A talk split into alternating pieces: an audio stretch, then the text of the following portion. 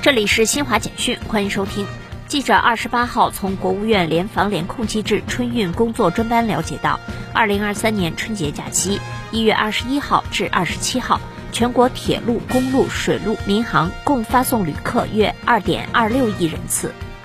国家税务总局二十七号发布的增值税发票数据显示，今年春节假期，全国消费相关行业销售收入与上年春节假期相比增长百分之十二点二，与二零一九年春节假期相比年均增长百分之十二点四，总体保持平稳增长态势。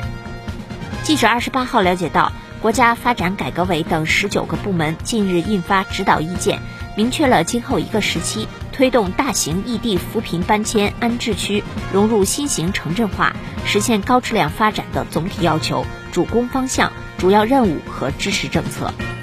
二零二三年首次水星大剧即将上演。天文科普专家介绍，一月三十号天宇上演水星西大剧，我国感兴趣的公众届时有望在晨曦中寻觅到水星的身影。以上，新华社记者为您报道。